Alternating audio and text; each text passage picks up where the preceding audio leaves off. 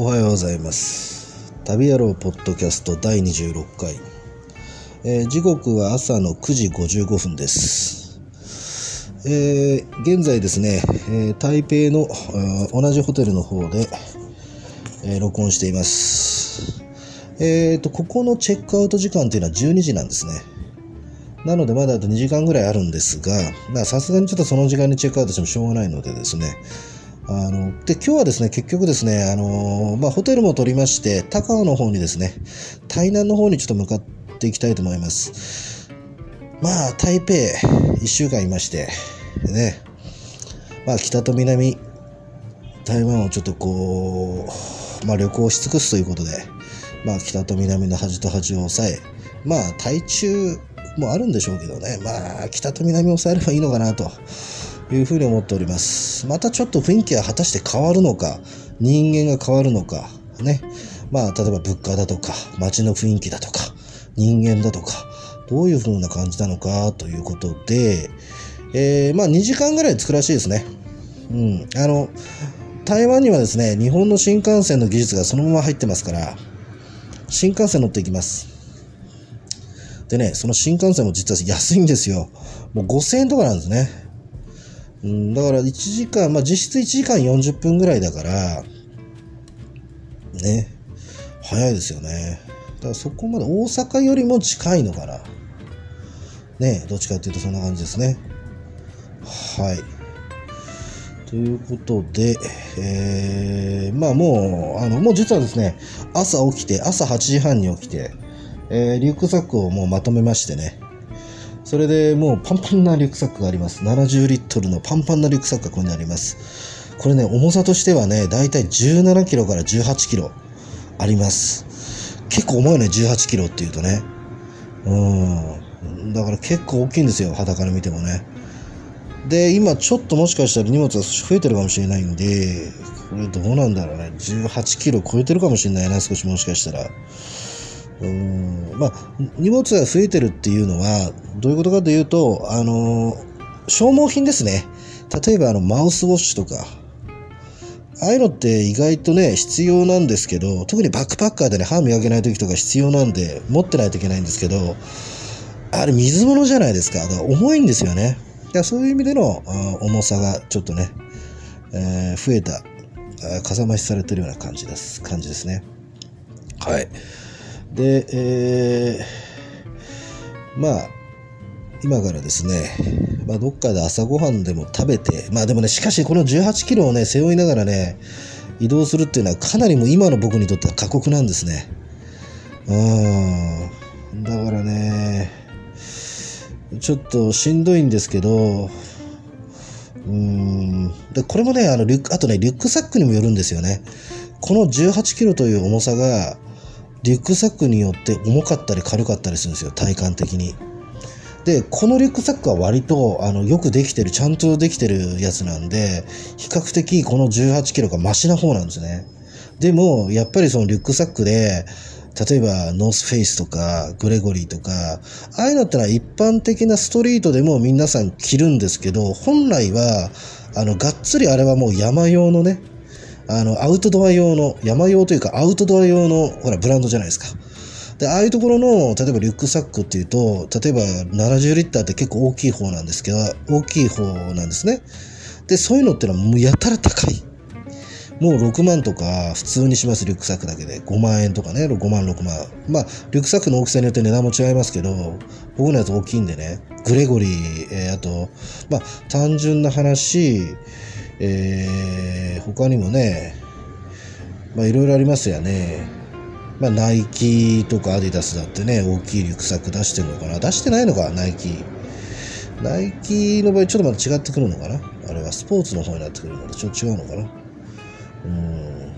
昨日ね、あの、夜市行ったらね、ナショナルジオグラフィックっていう、ほら、番組あるじゃないですか。海外の自然のね、あの、ことをずっとやってるアニマルプラネットとか、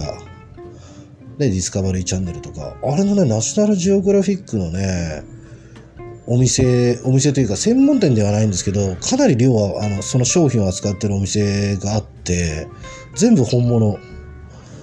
うん。あの、商品自体手に取ったけど、ものすごいしっかりしてます。で、あそこもね、ナショナルジオグラフィックも、このアウトドア用の、あの、商品出してるんですね。例えばダウンジャケットとか、もうズボンとか、靴下、帽子、えー、アウターからインナーまでもう全てありとあらゆるものをあの出してました。手袋なんかも出してたかな。だからもう、ナショナルジオグラフィックが出してるぐらいだから、やっぱりすごいしっかりしてましたよ。もう帽子1個にしたってものすごいしっかりしてたからね、作りがね。でも高かったですよ。めちゃくちゃ高かった。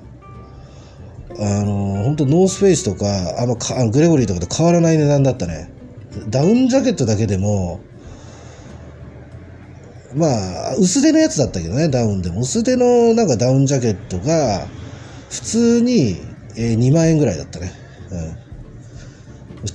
と思って。だって帽子、だって普通のほら、キャップの帽子でさえ、えーっとね、5000円ぐらい、4500円ぐらいだったね。日本円で。めちゃくちゃ高かった。でもね、ものすごい商品はしっかりしてましたね。うん。まあ、なのでですね、えーまあ、あの、そういったのってのは結構インターネットで探すと、割と安くはあるんでしょうけどね。うん、まあ、あの本来の価格っていうのはもう全然わかんないので、あのーまあ多分インターネット通販とか、それこそナショナルジオグラフィックの公式通販サイトなんていうのがあるのかどうなのか知りませんけど、まあそういうところで買った方がね、値段は安定してるんでしょうけどね。ああいうのってのは値段合ってないようなもんなような気がしますよね。うん。いまいちこう平均的な値段がわかんないだけに、これが安いのかな、高いのかな、みたいなね、ちょっと判断つきませんけど、まあそんな感じでございます。はい。えーということでですね、まあ僕としてもバックパッカーですから、本当はそういうね、いいアイテムっていうの欲しいんですけど、まあ上を見たらキリがないのでね、はい。だから僕の場合は一番安いラインあるじゃないですか。最低安いライン。例えばカバンにしてもね。その中でまずクオリティのいいものを探して、そこからワンランク上ぐらいのね。一番下からワンランク上ぐらいな。まあ、安いには変わりないんですけど、の商品を探す癖がついちゃってますね。はい。あの、だこのカバンも非常に安いんですよ。このカバンね。あの1万円以下ですから。で、本当で、これはなんか、あの、アメリカの、えっ、と、山ブランド、山とかを登る用のブランドの、なんか、カバンがあるんですって、ブランドが。それの OEM を中国で生産してて、その工場が、その、ま、あの、アメリカの山ブランドの名前を外して、あの、別のブランドとして売ってるんですよ。もっと安く。ででも、作りは、あの、アメリカのね、アマゾンとか eBay のレビューを見たら、これ名前違うけど、あれ、あのブランドと一緒じゃん、つって。これすげえいいよ、つってみんなアメリカ人はこぞって、なんかアメリカ人というか外国人はみんなこぞって買ってたので、僕もそこに乗っかりました。うん、で、えー実際に、まあ、使ってみたら、まあ、僕はあんまりちょっとごめんなさい、リュックサックってあんまりたくさん買ったことがないのでわかんないんですけど、今まで買ったバッグの中では一番使いやすいかなっていう感じですね。まあ今までね、僕ね、3個ぐらいしかリュックサック買ったことないかな。3個か4個。あの、本格的なあの旅行、今回のこのバックパッカーの旅行としてですね、始めてから、まあもう随分経ちますけど、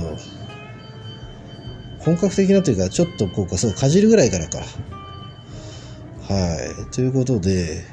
以前これの1個前のはですね、タイのバンコクで買ったんですね。で、あれはあれでね、すごい使い勝手良かったんだよね。いくらだったかな？あれ5000、5000から6000で安く、安かったんですけど、結構かなり実は丈夫で、あの、使い勝手良かったんですよ。で、それを、あのもうずっと長く使い古して汚れちゃったんで、あの、捨てたんですね。全然チャックも壊れなかったし、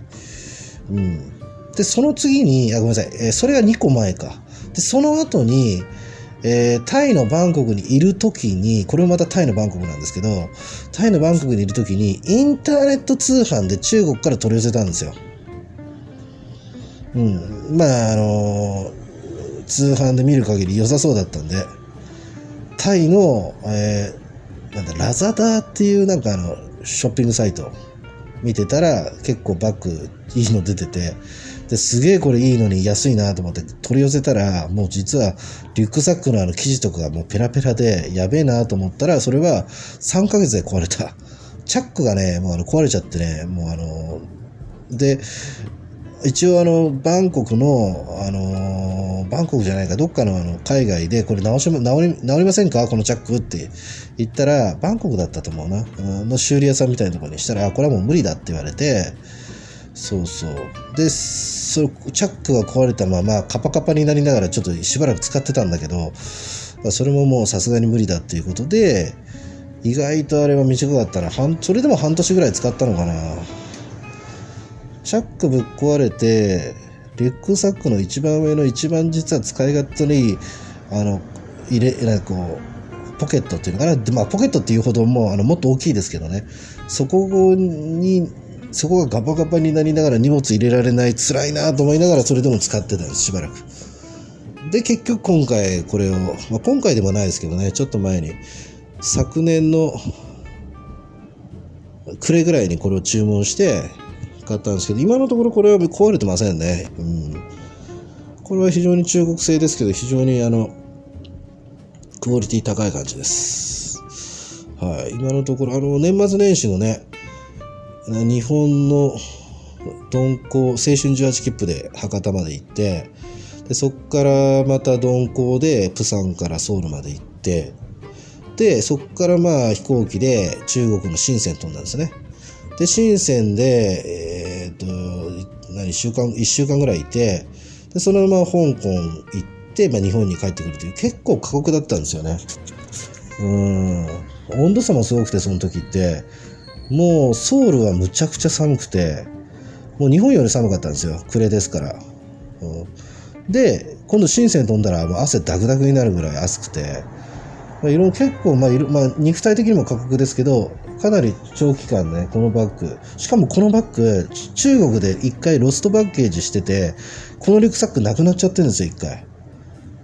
うん。で、僕、そうそう、これもちょっと今度話しますけど、中国で、あの、僕、リュックサックがなくなっちゃったっていう。まるまる、僕の全財産、このリュックサックに入ってるんですよ。で、それが丸々なくなっちゃった。だからすごいんですよ。デジカメから何か全部なくなっちゃって、うわーと思って。で、まあ、その途方に暮れたところ、まあ、実はですね、あの、私、まあ、このリュックサック、あの、皆様の努力によってですね、このリュックサックが出てきたので、本当に良かったなと思って。うん。まあ、そんなことがね、あって。でも、それでもまあ、このリュックサックは壊れてないし、ちなみにその時、リュックサックの中は何も取られてなかった、ラッキーなことに。全部丸々そのまま帰ってきたね。うん、まあそういうことがありましたね。はい。はい、ということでございまして、今10時8分なので、まあそろそろ準備して、えー、出発したいと思います。